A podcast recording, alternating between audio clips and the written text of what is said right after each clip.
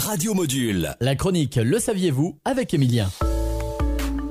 Bonjour à toutes et à tous. Aujourd'hui, je vais vous parler de la manière de saluer au Tibet et de son origine. Dans cette région autonome chinoise, les moines se tirent la langue pour se saluer. Ils joignent également leurs mains et les placent devant leur poitrine afin de dire qu'ils viennent en paix. Traditionnellement, ce geste leur servait à prouver qu'il n'était pas la réincarnation d'un roi cruel du 9e siècle, nommé Lang Dharma.